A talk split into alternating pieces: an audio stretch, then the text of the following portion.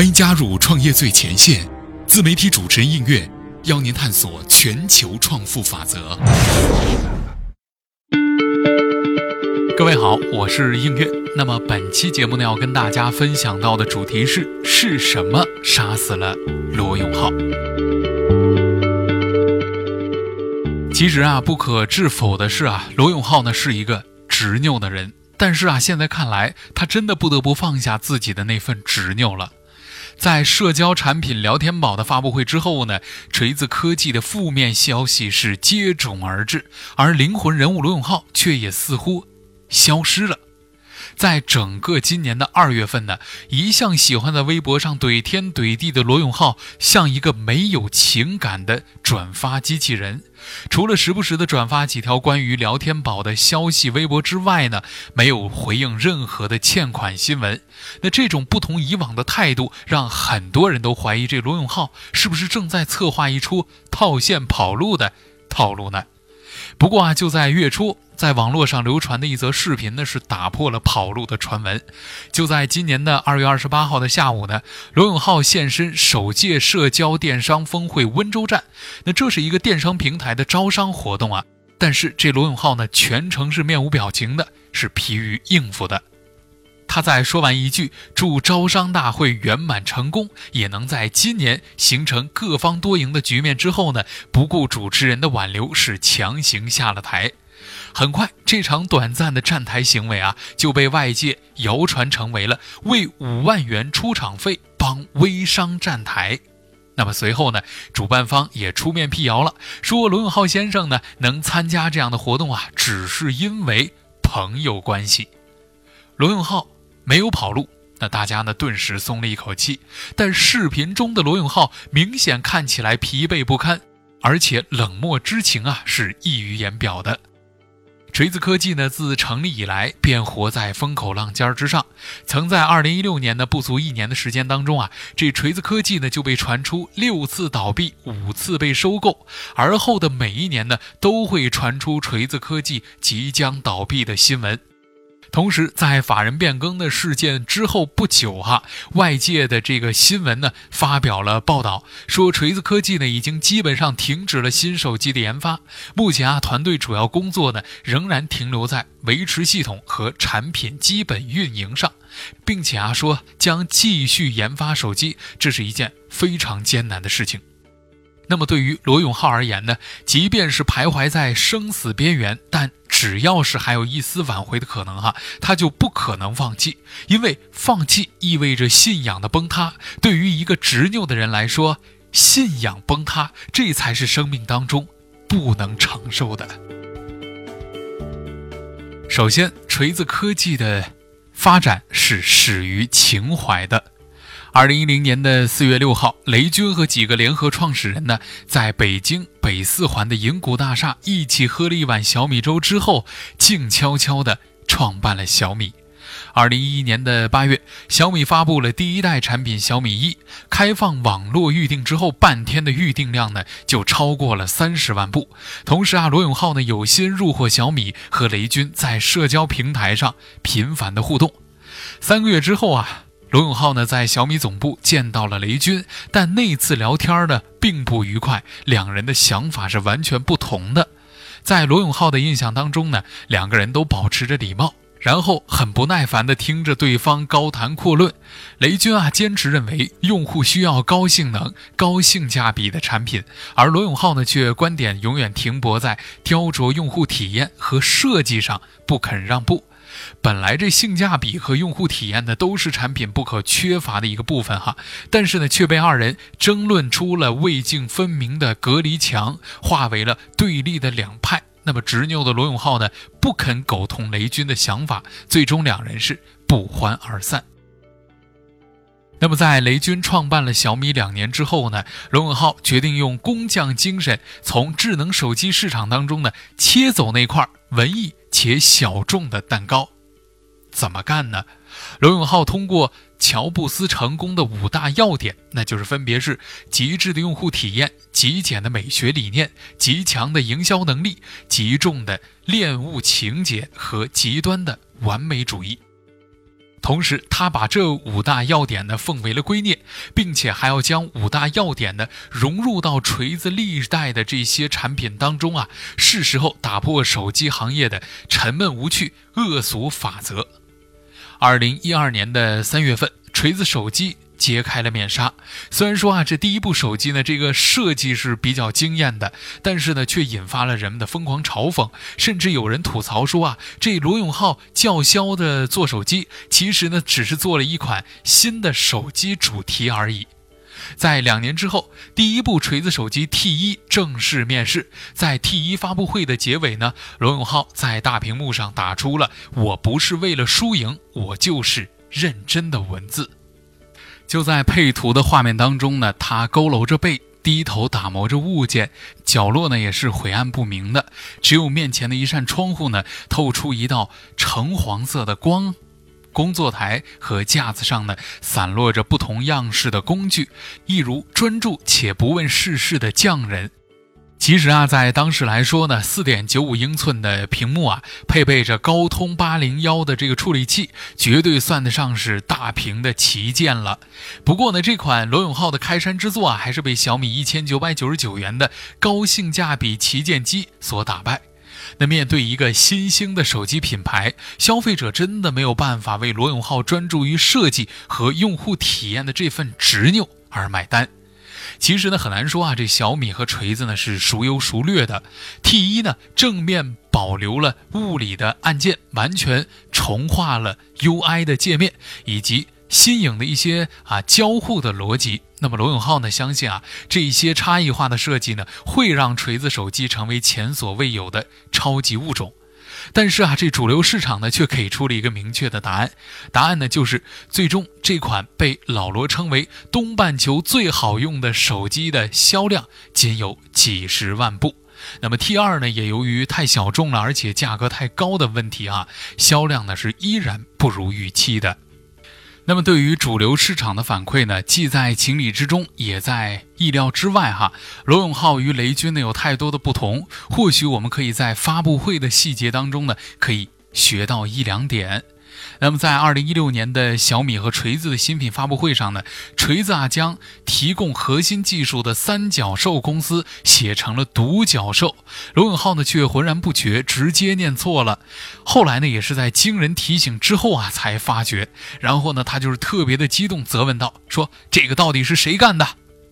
那同样是 PPT 上的失误哈，雷军呢却能够在第一时间发觉，然后立即去询问场下的工作人员，哎，你们是不是搞错了？然后呢，非常镇定的在现场跟大家说，不好意思，确实呢是我们的 PPT 给写错了。雷军呢是著名的细节控，而罗永浩更为人知的则是理想主义和情怀。在工作当中呢，他是为荣誉而战。另类的成长轨迹让罗永浩呢看待问题的时候啊有了不同的角度，也就造就了他独特的价值观。比如说，罗永浩呢在上小学的时候，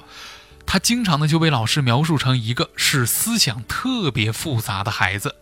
罗永浩呢不爱妥协，他总是在课堂上指出老师的错误，丝毫不顾及老师的颜面，常常气得老师是暴跳如雷。但是这罗永浩并不觉得自己的问题，相反，他认为这一类人并不能和他一起同行。执拗的性格呢，让他永远停留在自己的世界当中呢，无法自拔。心比天高的罗永浩曾立下誓言，哈，要继承乔布斯衣钵的雄心壮志。然而。主流市场却给出的反馈呢，以及低迷的销量，还是让他难过了很久很久。因此，面对种种，罗永浩呢决定破茧重生，为荣誉而战。二零一六年的年末，锤子科技第三代旗舰 M 一正式发布，汲取了教训的 M 一呢换上了最顶级的硬件，不再高价低配，也不再想当然。M1 和 M1L 的两款机型呢，采用了高通八二幺的处理器，索尼两千三百万像素的摄像头，以及支持双卡双待指纹识别，跑分十五万多，并且呢，首次推出了咖啡金系全新设计的文字识别和系统功能呢，也给了人们眼前一亮的感觉，让很多看了发布会的人呢，瞬间有了想买的感觉。那么在当时来看，M1 呢有不少过去罗永浩极其鄙视的东西，比如说跑分啦、双卡双待啦，这些呢放在 T1 时代简直是不可思议的。他学会了向主流市场来妥协。那么这款外观极其像苹果，也没有什么明显硬伤的手机呢，配置啊虽然说跟得上主流，但在发布会上啊，罗永浩叹气的次数呢也多了起来。种种迹象似乎表明，罗永浩呢没有以前那么任性了。他学会了如何讨好用户，也学会了游戏规则。但看似破茧重生，实际上呢也只是罗永浩迫于压力向主流市场的短暂妥协。否则，他也不会在锤子登进油枯之际啊，毅然耗费大量的人力物力去研发 TNT 的工作站。改变世界，改变行业，重新定义等等呢，这依然是他口中常说的词语。从 M1 以后呢，锤子便不再死守数千元的旗舰机型，而是学会了在不同价位找消费者的痛点。二零一七年。坚果 Pro 系列呢，把价格定位在了千元机的价位上，得到了大众的青睐，销量呢顺利的突破了百万。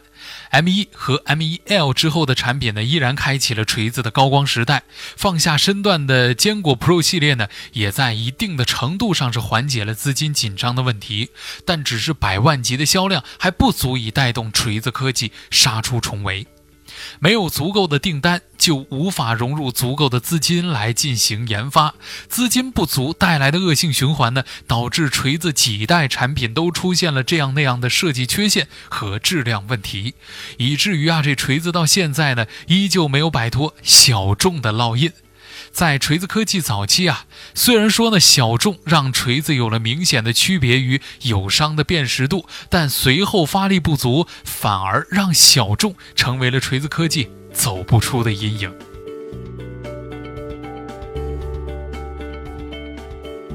其实平心而论来说呢，人们留给罗永浩的善意并不多，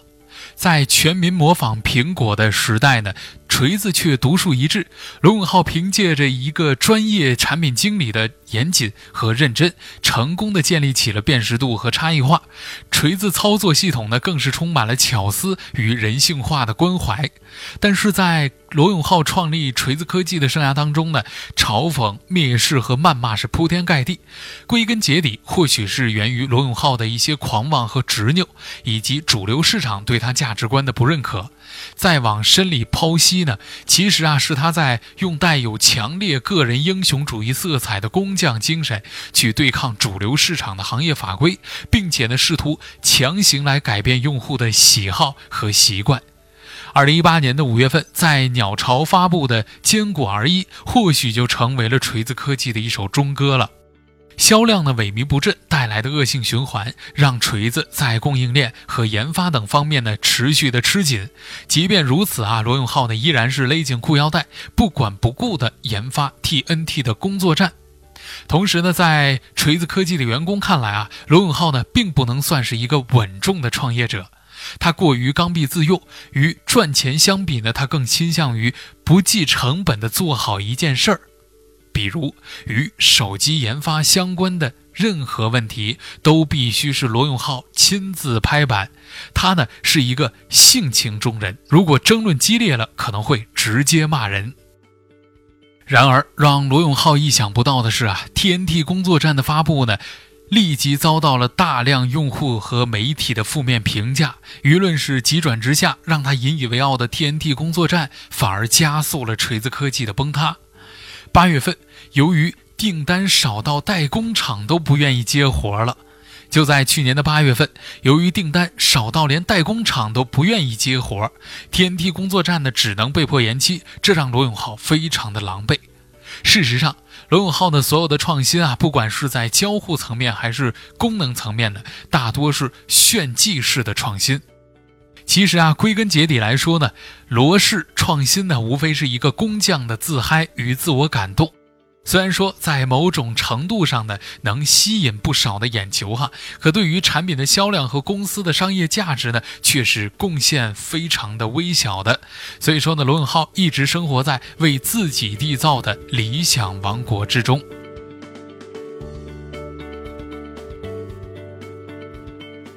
最终，他将希望呢寄托在了社交软件上的罗永浩，或许早就预感到了聊天宝的发展呢，并不如预期般的顺利。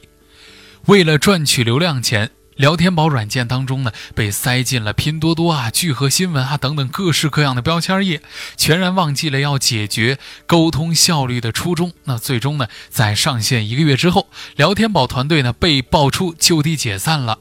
那个曾经立志改变世界、不赚臭钱的罗永浩，不知是否已经将豪言壮语抛在脑后了呢？而是躲在自己的梦里，不肯醒来的。